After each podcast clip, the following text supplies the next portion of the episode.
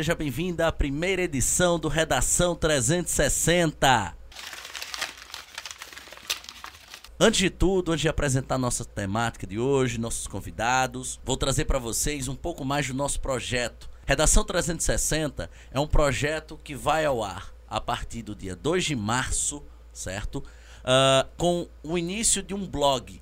Nesse blog, nós vamos disponibilizar todas as segundas-feiras uma proposta de redação própria para Enem, própria para concursos públicos, FGV, CESP, Uh, e assim por diante, as principais bancas do Brasil. Junto a ela, nós vamos disponibilizar redações modelo e principalmente quais são os bons argumentos para você construir uma boa redação. Claro, cada um com sua finalidade, cada um com sua busca final, certo? Para a redação. E aí, trazendo um pouco mais desse blog, nós vamos ter o podcast Todas as quintas-feiras, a partir do dia 5 de março, vai estar disponível um podcast sobre o tema da semana. E esse primeiro podcast vai ser sobre saúde mental. Para quem não me conhece, eu sou o professor Mário Vitor. Segue lá no Instagram, mario.v.maciel. E principalmente segue o nosso projeto arroba redação 360 e que você vai ficar sempre uh, tendo disponibilidade de nossas postagens, de nosso dia a dia, de nossa vida como um todo e claro, sempre tendo as melhores estratégias para se preparar para a redação do Enem, para os concursos públicos e situações afins. Agora, sem mais delongas, apresentar nossa temática saúde mental, trazendo para a conversa nossos dois convidados, Flora Saf, socióloga, e Cleanto Neto, psicólogo. Boa noite, Flora Saf. Boa noite, gente. Meu nome é Flora, eu sou cientista social formada pela UFRN. É, mais cientista social de formação do que por atuação. Sou professora hoje de inglês e educação infantil e sou sócia fundadora da Kaizen, que é uma empresa de trata com metodologias ativas de ensino e aprendizagem. Obrigado, Flora. Trazendo um pouco mais para a conversa, meu querido amigo Cleanto Neto, apresente-se. Olá, ouvintes. Eu sou Cleanto, sou psicólogo, atuo na área escolar já há cinco anos e atuo também na área clínica. Sou estudante da Escola Brasileira de Psicanálise, Delegação Rio Grande do Norte, desde 2018 e é um prazer participar dessa conversa. Eu que agradeço, é um prazer para mim e com certeza é um prazer para os nossos ouvintes. Vou iniciar uh, essa, essa dinâmica, esse debate, trazendo um pouco mais para você, caro ouvinte, a definição de saúde mental para a Organização Mundial da Saúde. Saúde mental é um estado de completo bem-estar físico, mental e social, e não somente a ausência de afecções e enfermidades. Com essa pequena definição, nós podemos chamar novamente o nosso amigo Cleanto Neto para vir a caracterizar a saúde mental. Cleanto, como é que você caracteriza a saúde mental hoje? Mário, caracterizar saúde mental é complicado, é um assunto bem complexo mas certamente não tem a ver com, não tem necessariamente a ver com doença mental. Acho que é muito para muito além disso, né? Não, não significa ter saúde mental não significa necessariamente ter ausência de doenças. É, pessoas mentalmente saudáveis compreendem, são pessoas que compreendem que ninguém é perfeito, que todos possuem seus limites e que não se pode fazer tudo por todos. Pessoas mentalmente saudáveis são pessoas que conseguem lidar diariamente com uma série de emoções: alegria, amor, satisfação, tristeza. São pessoas capazes de enfrentar seus desafios, cotidianos. Uh, são pessoas capazes de ter um equilíbrio, de saber procurar ajuda quando tem dificuldades, quando precisam lidar com conflitos, perturbações, traumas ou mudanças na vida. A saúde mental está relacionada a saber como reagir às exigências da vida, de modo harmônico com seus desejos, suas capacidades e emoções. É justamente nesse gancho que eu passo a refletir um pouco mais sobre como hoje nós lidamos com essa questão da saúde mental. Um dos principais problemas que eu percebo é justamente o número de brasileiros que necessariamente estão Uh, diagnosticados já há um bom tempo, inclusive, com depressão, colocando o Brasil necessariamente no segundo país das Américas, com quase 6% de sua população com pessoas depressivas. Flora, alguma dinâmica que possa explicar ou possa ajudar a explicar o porquê do Brasil ser o segundo colocado, perdendo apenas para os Estados Unidos, dentro do espectro de pessoas com uh, diagnóstico de depressão? Assim, eu não saberia dizer exatamente porque o Brasil, mas o Brasil é, hoje passa por um, uma situação de assim, crise financeira já faz um tempo é, e a e essa situação de crise, né? Durkheim era uma pessoa que, que, quando foi falar, por exemplo, do suicídio, um dos tipos de suicídio que ele falava era o suicídio anômico que é quando há um momento de crise na sociedade, e essa crise pode ser financeira também, mas pode ser de, de valores, assim, de concepções também, o, o sujeito, às vezes, do nada se encontra numa posição de, de poder ou de é, ou financeira mesmo muito menor do que ele estava e isso é, não tem só a ver com o dinheiro isso mexe com, com a questão dos valores da pessoa. Então você imagina por exemplo o homem que passa a vida inteira escutando que tem que ser o provedor da família, a pessoa que tem esse sucesso na carreira e nas finanças, ele se vê numa situação por fatores externos que não, não tem necessariamente a ver com o desempenho dele é muito pior e, e ver a, a, família ali envolvida nessa situação, ele pode se sentir descolado da, da, dos valores da sociedade, porque ele pensa, poxa, se eu sou a pessoa que tenho que prover para minha família e eu não tô dando conta, então para que, que eu sirvo? Qual é o meu valor? E a, a saúde mental, principalmente a depressão, ela tá muito associada a isso. É, as pessoas, algumas pessoas que têm depressão é relacionado a esse sentimento de você não ver o seu valor, não ver o valor na sua vida. E isso tem a ver com os valores que a sociedade tem como bons e como ruins, e a gente sabe que numa sociedade capitalista, a questão financeira, de você ser capaz de, de consumir, é muito importante. Perfeitamente. Cleanto, o que você pensa disso? A depressão tem muitas causas, é, é difícil a gente tentar puxar um fio aqui, mas uh, a gente vive hoje um, uma, um momento em que as pessoas têm, têm tido dificuldade para se sentir felizes. Isso muito provavelmente tem influenciado esse grande número aí de pessoas com depressão, mas uh, talvez essa questão de vida capitalista, de vida de consumo, de, de exigências em excesso, talvez isso possa ser um dos grandes vilões aí da saúde mental brasileira. Flora tocou num ponto que eu acredito ser muito interessante, essa questão de você de você ter uma relação direta com, com a questão financeira, com a questão de crise, crises humanitárias, né? crises principalmente de identidade. Eu trago um pouco mais uh, de referência através de Andrew Solomon, no Demônio do Meio-Dia, em que ele diz que a ausência de identidade uh, foi o fator preponderante para a sua depressão.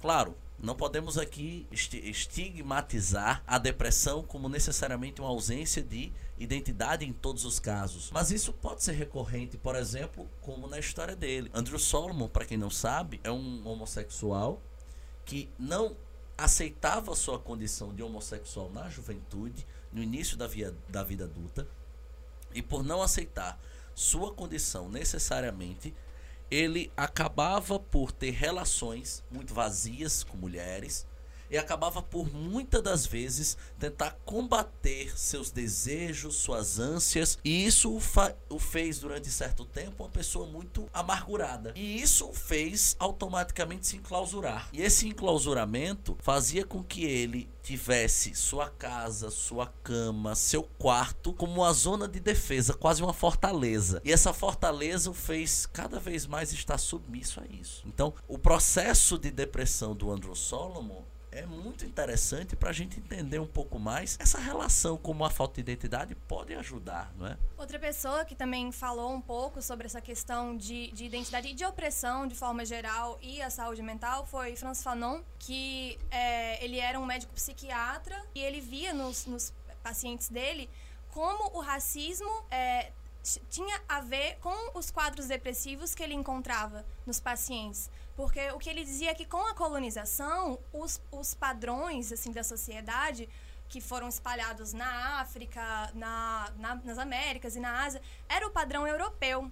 Assim, tanto a questão do padrão de, de estético, né, da, da pessoa ser branca, do cabelo liso e do, e do, do olho claro, mas também um, uma coisa mais subjetiva. Então, assim, o, o, o, padrão europeu é essa coisa do Descartes, né? Eu penso, logo existo. Então, a valorização da razão acima de tudo. Por consequência, o que não é racional, para eles quase não chegava a ser humano, né? Então, você pensar é, os ciganos, que são pessoas que super relacionadas com as artes divinatórias, isso aí não, não qualificava, entendeu? Como ser humano. Os índios aqui da, na, nas Américas, com a relação com a natureza, é, aquilo ali não é só uma peculiaridade sobre a cultura daquele povo, é um, é um fato pelo qual a identidade daquele povo se constrói, os valores da sociedade se constroem. Então, você vê pensar os povos negros relacionando com a ancestralidade, que é um fator super importante na construção da identidade de alguns povos e das religiões também. Quando você olha para si e, e vê como ali na, naquele seu não é bem né, microespaço, né? você pensar que são países inteiros que funcionam nessa lógica, mas você vê aquilo como sendo sua identidade. E quando você olha para os padrões da sociedade, você não vê como é que encaixa, é, você perde a, a, a noção de, de si. De novo, qual é o seu valor, qual é a sua conexão com aquele lugar. E isso é uma das coisas que pode levar a transtornos de saúde mental, porque você, você se conectar com a sociedade é muito importante. Você sentir parte do grupo. Todo mundo sabe o quanto é importante se sentir parte de um grupo. Se você chega num, numa sala de aula nova, num espaço novo, é imediato aquela sua sensação de tipo, meu Deus, eu não conheço ninguém aqui. E, e, e para além dessa sensação que é, que é física e é imediata, isso tá é, no, no, componente ser humano, né? Você ser humano é você conseguir se conectar com os outros.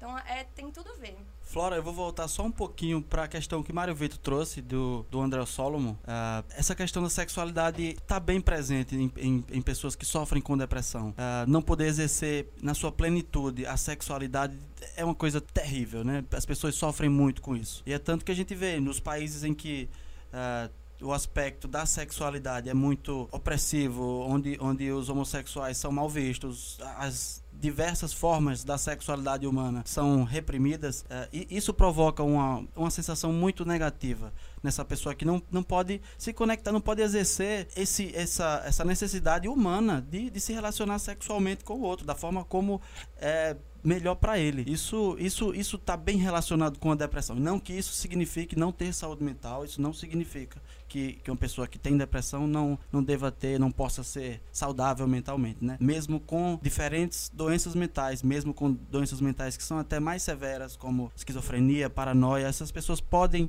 estar mentalmente saudáveis, apesar das doenças, né? É importante lembrar disso. Doença mental não significa que eu não tenho saúde. É muito interessante é, essa reflexão vocês trouxeram, principalmente se a gente for analisar mais uma vez o espectro Brasil, porque muito do que foi trazido, por exemplo, por Cleanto, essa questão dos países que muitas das vezes a homossexualidade é crime, que há perseguição, que há até aprisionamento. Salvo me engano, em 13 países do, do mundo, uh, você tem a pena de morte para pessoas com, com, com casos rela, uh, emocionais, emotivos, né, entre pessoas do mesmo sexo. E eu trago isso para o Brasil, porque o Brasil, embora tenha uma, uma relação uh, abertamente em tese contrária à homofobia, se tem muita homofobia. Uh, mas não só homofobia. Flora trouxe racismo do mesmo modo. Mesmo o racismo sendo amplamente combatido pela lei, amplamente combatido por uma grande massa populacional brasileira, é ainda muito presente. E isso provavelmente tem uma relação muito direta eu queria chamar a atenção de vocês e de saber um pouco mais de vocês do porquê que nós temos hoje no Brasil uma condição tão presente entre adolescentes, entre jovens iniciando a vida adulta com depressão. O que, é que vocês pensam? Mário, eu vou passar um pouco além da depressão. Eu, eu, eu penso que aqui no Brasil a gente.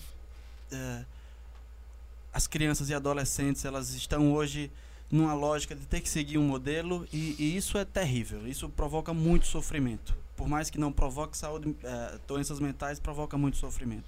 Ter que viver de um, de um certo modelo é, e onde os outro, as outras formas de viver, as outras formas de se obter alegria, quando essas formas diferentes, plurais de não de viver, quando elas não são aceitas pelos pares, isso isso provoca muito sofrimento. As pessoas são diferentes, pessoas vão gostar de coisas diferentes e isso precisa ser compreendido. A gente aqui no Brasil vive um, uma sociedade muito opressora, mesmo que a gente já tenha saído aí dessa questão de crime com sobre a sexualidade, que já virou crime, a homofobia hoje é crime, racismo é crime, mas ainda está enraizado aqui entre a gente. Veja, essas pessoas que sofrem por mais que isso não seja doença mental, como diz Christian Dunker, antes de ser doença mental, essas doenças foram um sofrimento maltratado. E a gente trata muito mal esse tipo de sofrimento nas pessoas. É, e assim, as gerações de crianças e adolescentes cada vez mais estão mais inseridas no contexto das redes sociais. E as redes sociais são, são ótimas, tem grandes benefícios para trazer pra gente,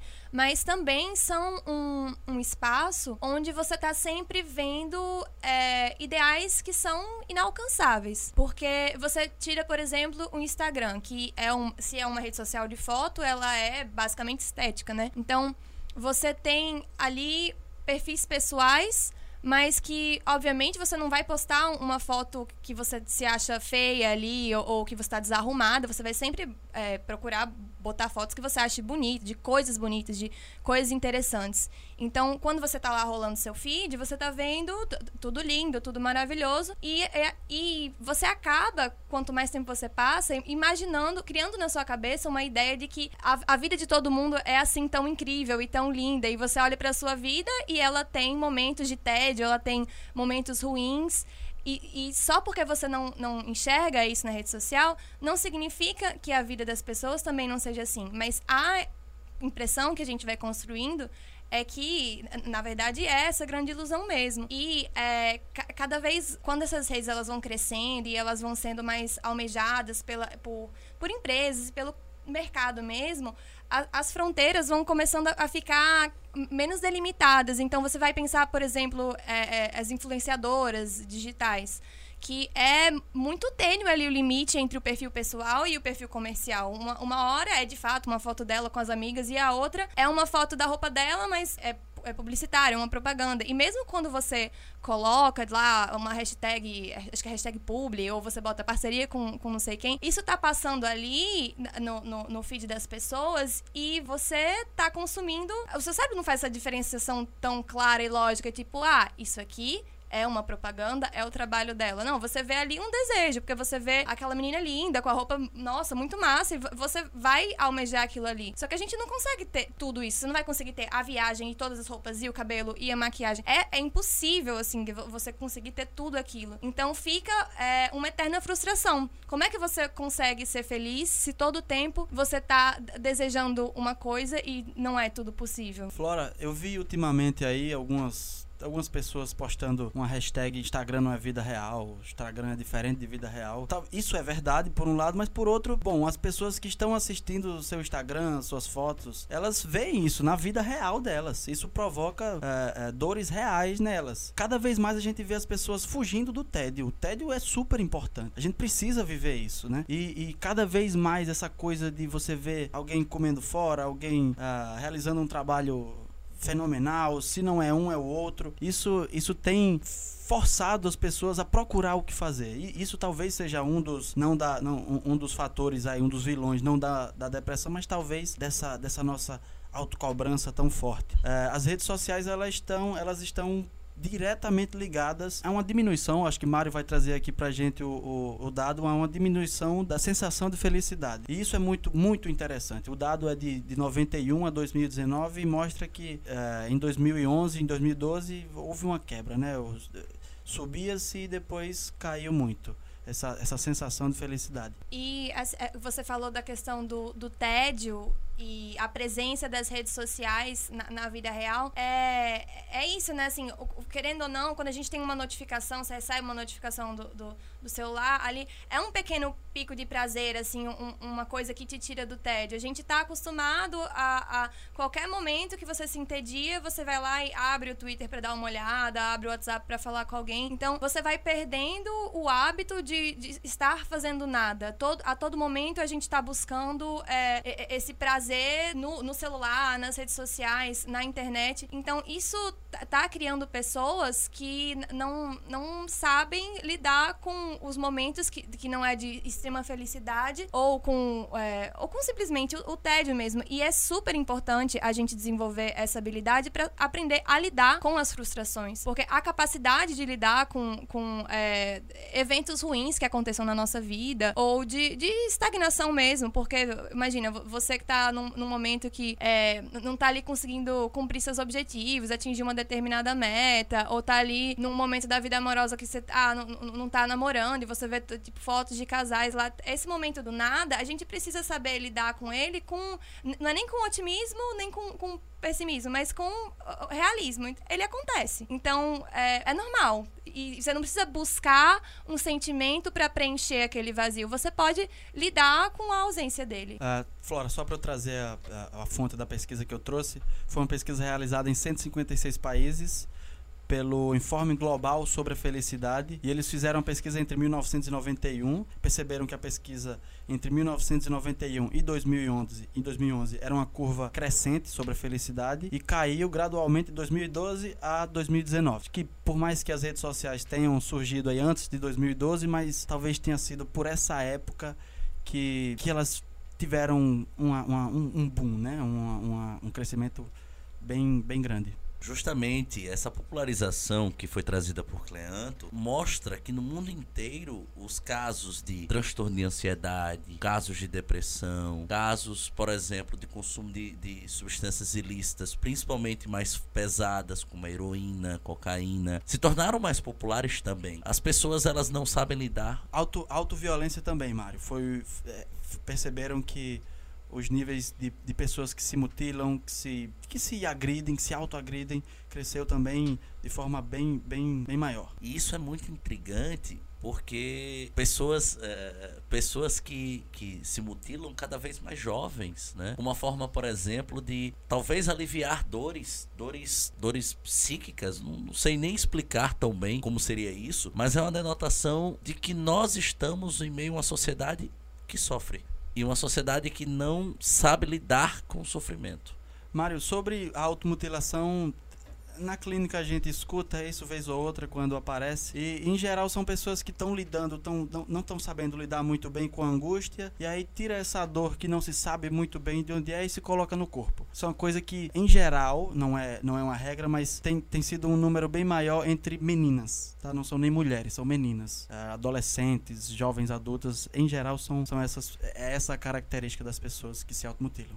Aproveitar esse gancho até para um item de informação, o Brasil, pessoal, é o país com o maior número de casos de transtorno de ansiedade do planeta. Para vocês terem uma ideia, 3,6% da população mundial sofre com transtorno de ansiedade. No Brasil, esse número é quase três vezes maior. Nós temos quase 10% da nossa população sofrendo desse transtorno. São aproximadamente 18 milhões e 600 mil pessoas. O transtorno da ansiedade pode sim estar atrelado a esse ritmo frenético, a não saber lidar com esse tédio, a não saber lidar, principalmente com situações importantes de nossa vida. A ansiedade é uma situação, uma situação não, é um sentimento comum. É que não fica ansioso para uma situação de prova, quem aqui não fica ansioso para uma situação de, de entrevista de emprego. Ansiedade é comum, é importante e ela precisa ser bem reconhecida pelo indivíduo. O grande problema é quando ela se transforma de fato numa no transtorno, numa doença. Isso. É, a ansiedade, ela, ela faz bem pra gente, né? É bom, é importante que a gente, antes de um momento único da nossa vida, antes de uma prova, por exemplo, é, é importante que nós estejamos ansiosos. Isso dá mais energia, isso uh, ajuda a manter o foco. O problema é quando o nível de ansiedade fica muito maior ou quando a gente fica constantemente com essa sensação de que algo está para acontecer. Que isso é que é a ansiedade. A ansiedade tem uma relaçãozinha aí com medo e cada vez mais a gente vê pessoas com problemas de ansiedade. O Brasil talvez tenha esse esteja no, no topo aí do ranking, talvez por vivermos numa, numa sociedade em que a gente está o tempo todo com medo. A gente está o tempo todo com a corda no pescoço, precisa agir de uma forma, como a gente já disse aqui, precisa seguir um modelo. Se você não for desse jeito, você não é ninguém, você não tem valor. E enfim, né? A ansiedade que que é a doença mental aí que está mais nos afetando aqui enquanto brasileiros, talvez ela esteja nos fazendo cada vez menos saudáveis mentalmente Eu queria trazer um pouco de polêmica para nossa discussão. Até onde nós podemos relacionar, Cleanto e Flora, o transtorno de ansiedade, a depressão e entre outros múltiplos transtornos que nós podemos falar da saúde mental com o suicídio? Olha só, Mário, eu acho que a única coisa que eu posso dar certeza é que um não é, é, é consequência do outro. Suicídio vai ter aí muitas, muitos, muitas causas, né? Flora depois vai falar um pouquinho aqui sobre os tipos de suicídio, eu acredito, de Durkheim, mas é, é uma coisa bem, bem complicada de se dizer. O, o que a gente sabe é que existe um, um, pelos dados, né? Existe um número base de suicídios pela história, mas a gente tem enfrentado um problema cada vez maior. Saber dizer se tem. Existe uma relação entre doenças mentais e algumas doenças mentais às vezes provocam, incentivam ou, ou não sei, são, são terreno fértil aí para o suicídio, mas não é uma ligação direta. Não é porque se tem-se depressão que isso vai é, decorrer em, em, em suicídio, ou não é porque a pessoa sofre com transtorno de ansiedade que ela vai partir para o ato com certeza isso não, não, não está ligado. É, assim, em uma perspectiva sociológica mesmo, para falar como o Durkheim caracterizava é, o suicídio, ele tinha três tipos, né? Que, que, era esse anômico que a gente já falou, que tem a ver com você é, se encontrar numa situação que de repente você perdeu ali o, a, a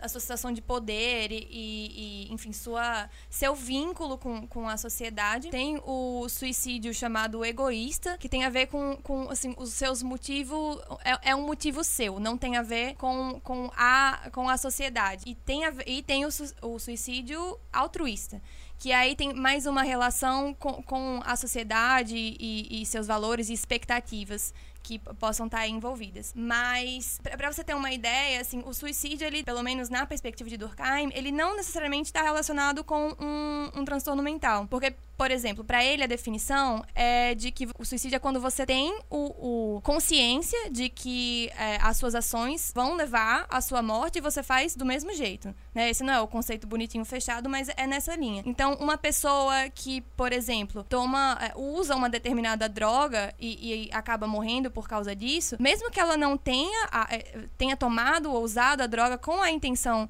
de se matar, para ele é um suicídio, porque é, a pessoa tinha perfeita noção de que aquilo poderia acontecer. Então, como o Cleanto bem falou, é claro que quando você tem alguns quadros de, de transtornos mentais, você fica ali mais em risco, né? E, e, eu imagino que hoje já tenham diversos estudos relacionando, é, fazendo essa correlação, mas não necessariamente está atrelado a, a algum transtorno transtorno. É, eu, eu, penso também, por exemplo, em como é que a gente caracteriza uma pessoa, um psicótico que está em surto aí e, e comete suicídio, né? Bom, e também é, é importante pensar que às vezes as pessoas estão com sua saúde mental muito bem, obrigado, e em algum dado momento, sei lá, por qualquer que seja a razão, comete suicídio. É interessante essa, essa reflexão, porque em cima de um, de um gancho crucial, e aí trazendo isso para a nossa realidade, para a redação, para a vida como um todo, já que é uma discussão tão pertinente, as taxas de suicídio no mundo, ah, nos últimos seis anos, foram taxas que reduziram drasticamente. Nós tivemos uma redução de quase 10% do número de suicídios no planeta Terra nos últimos seis anos, dado de 2018, da Organização Mundial da Saúde. E o mais intrigante é que o Brasil foi um dos poucos países no mundo em que essa taxa cresceu alardamente. Nós tivemos um crescimento de 7%. E o que mais chama a atenção é que esse crescimento está enraigado num público entre 15 e 29 anos. Mais precisamente, entre um público de 15 e 19 anos, nós temos um altíssimo número de mulheres, no caso meninas, né, 15 a 19 anos, e também de meninos, tornando-se a segunda principal causa de óbito entre meninas de 15 a 19 anos e a terceira principal causa de óbito entre meninos. Todas elas atreladas a situações, podemos dizer assim, voltadas ao que foi refletido há pouco, trazido por Flora por, uh, através do pensamento, do, do, da criticidade de Durkheim. E esses fatos nos fazem ter de discutir um pouco mais sobre suicídio. É um tema tão crucial, tão importante que nos últimos talvez 50, 60 anos foi muito pouco debatido, até pela existência da, da, da chamada lei uh, de Werther, o efeito de Werther.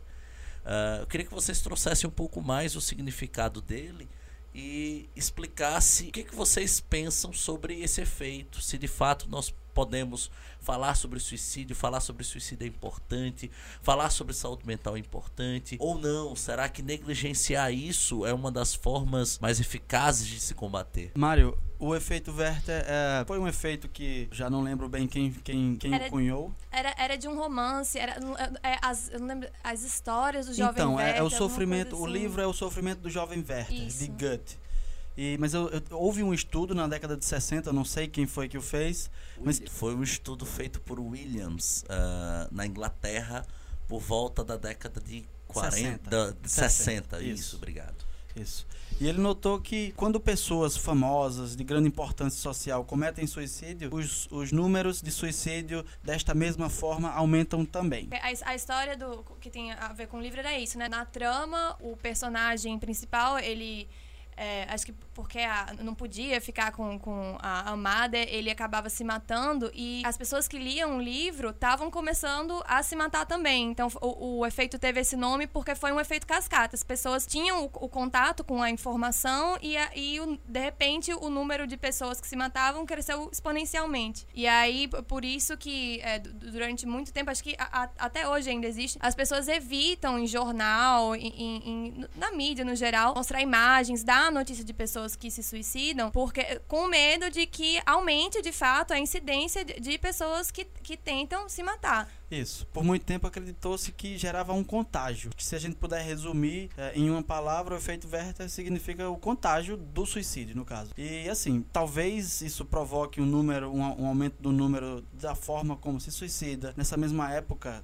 do, do do sofrimento do jovem Werther, também notou-se que as pessoas se vestiam da forma como ele se vestia e, enfim, né, celebridades estão aí para provar que isso continua. Mas uma coisa que eu eu tenho certeza, pelo menos pelos estudos que faço, é que falar do suicídio é a melhor forma de evitá-lo, de, de superá-lo. É, quando a gente pega a cartilha aqui da, da, da OMS, da, da, da Secretaria de, de, de, Saúde Brasileira, a gente vê que é um absurdo. É, o, que eles, o que eles propõem é que não, não se coloque, não se fale o nome. E não, não é assim, não é, não, é, não é assim que funciona. Falar suicídio, essa palavra não dá vontade de se suicidar. É uma coisa bem mais profunda falar sobre suicídio, falar sobre por que, que as pessoas pensam em fazer, por que, que as pessoas. Bom, o, o, o mito de Sísifo está aí para provar que isso é uma coisa, o, o, pensamento sobre a vida, o questionamento sobre a vida é a questão principal da filosofia. Então, todos nós, em algum momento, possivelmente, vamos pensar em, em, em se vale a pena ou não viver. Falar sobre o suicídio pelo o, o CVV, o Centro de Valorização da Vida, apoia isso que eu estou dizendo, né? Falar sobre o suicídio é a melhor forma de evitá-lo. Mas é, é interessante pensar, a gente está discutindo aqui muito sobre suicídio, sobre doenças mentais, mas a pessoa que pensa em suicídio não significa que ela está com sua saúde mental debilitada. É possível que ela esteja com muito êxito aí, podendo lidar com suas emoções, podendo viver perfeitamente e exercer sua, sua individualidade, viver, mesmo pensando em suicídio, mesmo tendo depressão, mesmo sendo um, um paranoico muito forte aí aí. É possível. Sa saúde mental não necessariamente tem a ver com a ausência da doença. Muito interessante e trazendo um pouco mais essa discussão, gostaria de saber de vocês. Eu acho que todos os nossos ouvintes, principalmente aqueles que estão aí ansiosos para escrever a redação da semana, sobre como solucionar, como trazer medidas interessantes para se combater os problemas de saúde mental, para se combater os altíssimos números de suicídio? O que a gente pode fazer como indivíduos, como sociedade, como Estado? Acho que para diminuir os números de suicídio seria necessário um, uma, uma, atuação social, né? Talvez. Mas para se ter uma boa saúde mental é importante praticar hábitos saudáveis. Não se isolar, se isolar a gente sabe que é uma causa muito, muito grande de sofrimento. Cuidar do corpo, é, é, consultar médico, médicos, fazer tratamentos terapêuticos adequados, né? Hoje a gente já quebrou aí, a gente da psicologia já quebrou aí algumas barreiras de, de, de preconceitos, né? Hoje a gente sabe que não, não vai para psicólogo só quem é doido. Por mais que a gente escute isso dos nossos avós, dos nossos tios, tem sido uma coisa que tem se popularizado, a psicoterapia. Isso, isso é, é, é para mim é o que há de mais importante. É óbvio que é puxando um pouco a sardinha pro meu lado, mas é, é o que há, né? Se você quer cuidar da sua alimentação, você vai pro nutricionista. Se você quer decorar sua casa, reformar sua casa, você chama um arquiteto. Cuidar da saúde mental, por que, é que a gente não vai para o psicólogo? É, mas para ter saúde mental não, não é cuidar só da mente. Praticar exercícios físicos, estar próximo de pessoas que você gosta. Tem dados também que mostram que, que ter uma relação de caridade religiosa, isso, isso também é importante para se ter uma para se ter uma boa saúde mental. Ah, falando da, da questão de você ter um, um, transtorno como, por exemplo, a depressão, o que a gente tem de evidência científica é que você se engajar em situações de, de comunidade realmente tem, é, ajuda muito na recuperação, porque às vezes essa, esse transtorno tem a ver com você estar tá se sentindo um pouco deslocado da sociedade de forma geral, das pessoas que estão ali se cercando. Então é, é importante, por, por mais que seja muito difícil, porque quem está numa situação de depressão, às vezes sabe que, que, assim, racionalmente que tem amigos ali do lado, mas ainda sente que tá, que tá muito só. Então, tem perspectiva que pode parecer talvez um, um, uma sensação artificial, mas é, tentar, no, no, dentro dos seus limites, tá ali junto com quem tá perto de você, pedir ajuda. E no caso da ansiedade, que, nossa, é, é gente, época de, de fazer Enem, tá, a gente vê os colegas à torta e à direito, né, com, sofrendo com isso. Ter, ter assim, perspectiva que a gente precisa é, a ansiedade está muito ligada com você idealizar uma coisa. É o, o, medo de, de não atingir um objetivo. Então você pensa que, tipo, caramba, é, vou chegar na prova e não vou conseguir fazer. Ou não vou ter um resultado bom. E, e ali as preocupações são várias. Às vezes é porque você pensa, pô, vai todo mundo passar e eu não vou. Ou então, tipo, meus pais querem que, que eu faça tal curso, mas eu queria fazer outra coisa. Tem uma série de fatores aí que podem estar tá causando esse sentimento de, de ansiedade. E se, ela, se, ela, e se ele está acontecendo, assim, é, é mesmo que você fala, mas abraça, assim, não, tenta só, tipo, não, meu Deus, ansiedade. Não, não, fica ansioso porque você está ansioso. Porque é, a gente acaba fazendo isso. E aí, tentar respirar e pensar, poxa, é uma coisa que se eu der uma caminhada ali fora, tomar uma água, resolvo. Tá acontecendo todo dia, talvez seja a hora de procurar uma ajuda. Então, é, a gente mesmo tentar trabalhar para des desestigmatizar, porque às vezes a gente acha que só porque a gente não fala que ah, é, terapia é coisa de doido, a gente tá ali livre dos preconceitos, mas uma resistência que a gente tem de procurar ajuda, tipo, não, eu consigo resolver isso sozinho, então vai passar, isso não é importante, eu vou, eu preciso estudar, eu preciso de mais tempo para estudar, não preciso perder, entre aspas, meu tempo com terapia, essas coisas, é essa noção enraizada na gente também. Então, meio que aceitar esses sentimentos que são é, negativos e estão ali de fato te atrapalhando e respirar fundo, porque não vai ser aquilo, aquele momento que você não conseguiu estudar porque está ansioso, ou aquele simulado que você não se deu bem que vai definir o resto do seu futuro. Não, tem muito mais coisas envolvidas e assim, é, é, pode parecer meio clichê, mas eu acho que é importante a gente escutar isso, de, principalmente de quem já passou por essa fase, já, já fez Enem, já fez faculdade, porque são coisas que, por, por mais que dê errado mesmo, ou, ou, você não passe, gente, você, você passa por isso. Aquele sofrimento, ele tem fim. Que é uma coisa que às vezes a gente não sente quando tá no, num momento de depressão ou numa, numa crise, assim que parece que não tem perspectiva, mas assim, acredita que tem, porque é, e, faz ali dentro do seu limite o esforço para buscar ajuda que vai valer a pena. Flora, eu achei engraçado quando você falou não fica ansioso por estar ansioso, porque a, a, a, ansiedade pode ser definida exatamente nisso, é o medo de ter medo. E assim, o, o, o que é importante vocês aí que estão para fazer Enem, lembrar é que a gente precisa cuidar um do outro é a melhor forma da gente combater isso. Falar quando se está ansioso, falar quando se está sofrendo, isso sim é, vai ajudar muito na, na, na, busca aí de saúde mental. Uma outra coisa que dá para pensar, é óbvio que não, não está diretamente ligado, mas que, que funciona como um bom termômetro, é a sensação de felicidade. E aí os três campeões aí de indução de felicidade são dormir, praticar esportes e ter interação social. Isso às vezes entra de encontro com, com o que se é propagado aí pelos professores e grandes sábios da educação, de que você precisa estudar cada vez mais e tantas mil horas por dia, uh, não pare de estudar, mas é, é, é o oposto. Né? Se, talvez se a gente for no, no sentido contrário, é, em estudar bem, é, acima de se estudar mais, talvez isso, isso seja muito útil para quem vai fazer Enem. Enem tem todo ano, por mais que uma vez por ano pareça muito, mas tem todo ano. Perfeito, perfeito, Cleanto, perfeito, Flora. E como a medida e como a medida de, de ordem estatal, uh, há algum algum núcleo há alguma coisa que a gente possa fazer, por exemplo, pelos nossos, pelas nossas crianças, adolescentes, jovens que estejam hoje uh, bastante aflitos.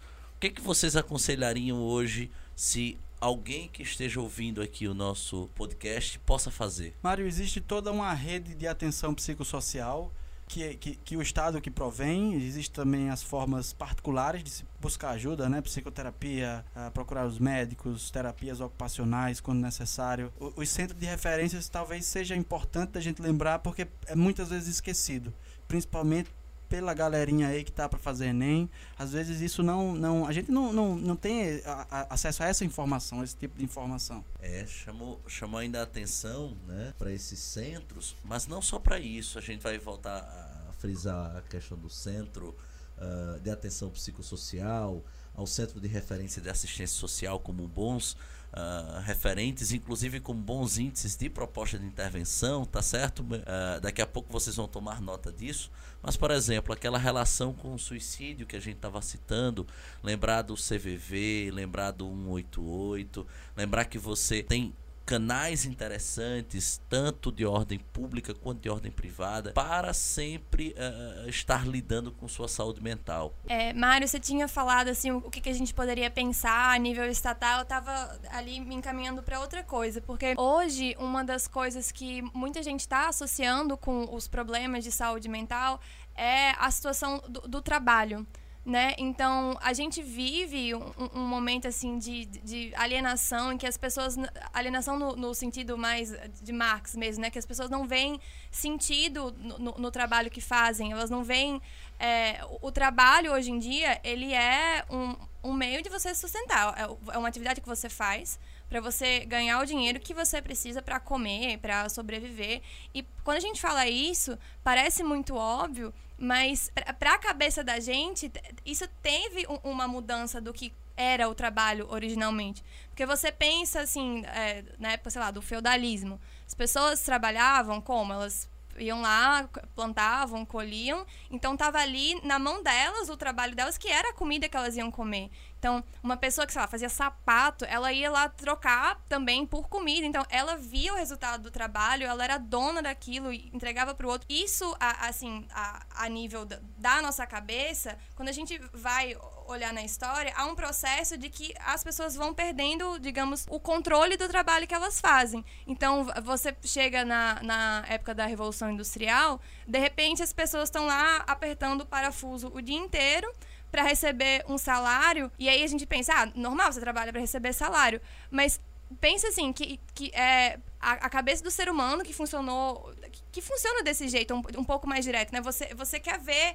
a lógica, o resultado, a remuneração das coisas. Então a pessoa tá lá apertando o parafuso, é, não, não ganha em cima do que do, do produto que ela fez, né? Sei lá, um carro ou uma máquina, ela ganha aquele salário, vai começando a perder um pouco o, o sentido do trabalho que ela está fazendo. E hoje, a, ainda mais. Então, é, tem uma pesquisa que fizeram nos Estados Unidos que foi, é, foi para falar o engajamento com o, o trabalho que, ela, que a pessoa estava fazendo. Foi entre 2011 e 2012, feita pelo Dr. Gallup. E ele falava que ele viu que somente 13% das pessoas estavam engajadas com o trabalho que faziam. As outras estavam é, ou ativamente não engajadas, tipo, realmente não ligavam, não viam sentido para aquilo, ou, tava, tipo, mais ou menos. E por que, que eu tô falando isso?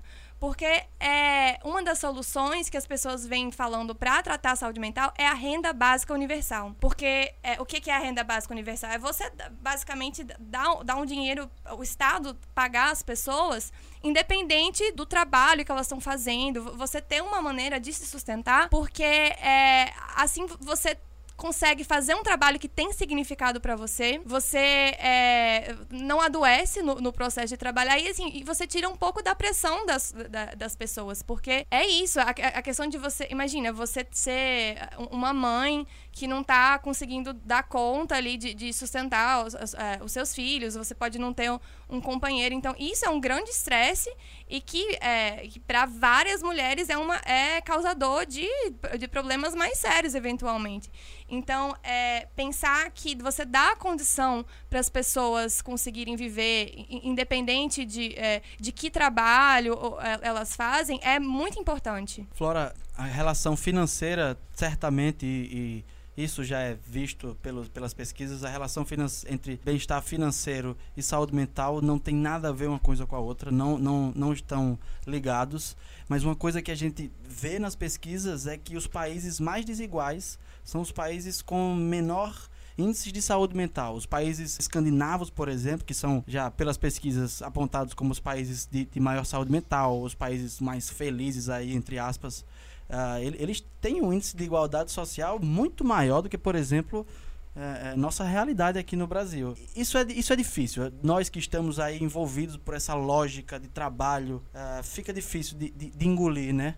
Uh, mas um, uma questão, um dado muito, muito legal. Eu trabalho em instituições de ensino e eu, e eu percebo como os professores, que são as, a classe que mais sofre com a síndrome de burnout, que é o esgotamento pelo trabalho, como, como isso tem afetado muito. É, é, é muito comum eu escutar os professores se queixando aí de, de que está muito difícil de que uh, se esforçam demais e que não, não, não conseguem não conseguem mais estar bem no trabalho, né? Isso, enfim, isso tanto, tanto no, no, na instituição quanto na clínica eu tenho visto isso aí de uma forma uh, avassaladora. Pois é isso. Uh, espero, meu, meus queridos ouvintes, que as discussões tenham trazido para você um grande reforço, um, tenha ajudado a ampliar o repertório sociocultural de vocês, que principalmente sirva de muita reflexão sobre o que você tem de fato de entender, de saber sobre saúde mental, não só para fazer uma boa redação, mas para a vida, tá? Se você está precisando de apoio, de ajuda, de fato, procure essa ajuda, não fique com isso internalizado e principalmente, sempre, mas sempre cuide da sua saúde mental. Não deixe que outras pessoas te apavorem com discursos de que você deve uh, uh, superar além dos seus limites uh, estudar 20 horas por dia, 16 horas por dia, porque o seu concorrente está estudando, ou até mesmo por N outros fatores que vão te levar a um uma ansiedade absurda. Leve isso para a vida, leve isso como uma reflexão importante, porque nesse período de preparação, a sua saúde mental vai ser de fato sua grande aliada. Mário, só para eu poder fechar aqui, não para o repertório aí dos ouvintes, mas muito mais para a saúde mental, né? Acho que uma coisa super importante é a gente poder viver eh, as emoções que sentimos, né? Se não houvesse necessidade da gente sentir raiva, da gente sentir medo, ansiedade, com certeza já teria ficado para trás aí na evolução. Charles Darwin não me deixa mentir. Então, quando vocês se sentirem tristes, sintam tristes, sintam-se tristes, procurem fazer alguma coisa com essa tristeza, né? É, o que, que, a gente faz quando está triste? A gente procura um amigo, a gente faz alguma coisa boa pra gente. Sintam-se, é, permitam-se sentir tão tristes quanto a gente se permite sentir feliz. Óbvio que uma é mais agradável que a outra, mas uma talvez seja tão importante quanto a outra. Tanto triste quanto ter raiva é importante a gente se permitir sentir. Porque quando a gente não permite expressar essas emoções, elas, elas, elas não somem, elas ficam guardadinhas ali em algum lugar e elas vão encontrar um meio de aparecer. E, em geral, ele, elas encontram meios mais destrutivos de aparecer. Então, vamos, vamos nos permitir sentir todas as emoções aí que a gente tiver. Vamos fazer um momento de agradecimento, de consideração final. Queria que vocês mais uma vez divulgassem suas redes, divulgassem até para os nossos ouvintes uh, que quiserem depois tirar dúvidas ou conhecer o trabalho de vocês, deixem aqui pelo menos a rede social e façam suas considerações finais. Olha, foi um prazer estar aqui hoje com vocês, gente. É, agradeço muito pelo convite. É, eu, eu sou FloraSaf no, no, no Instagram, para quem quiser lá dar uma olhada. É, faço parte da Kaizen, que a gente trabalha com isso, gente, assim, como estudar melhor, para estudar menos tempo e, e continuar um ano tranquilinho. Então, curte lá a Kaizen Mentoria também. E é isso, gente. Muito obrigado, gente. É sempre bom estar aqui com vocês. É, eu sou no Instagram, arroba Neto. Bom, acho que para me despedir, eu vou só propor aí que quem sente a necessidade que faça terapia. Não é só puxando a sardinha, mas é porque é importante. E não sei, acho que ainda é muito subutilizado os bons profissionais que a gente tem aqui pela cidade, pelo nosso país. Obrigado. Muito obrigado por essa primeira edição. Uma boa redação, antes de tudo, e até próxima semana.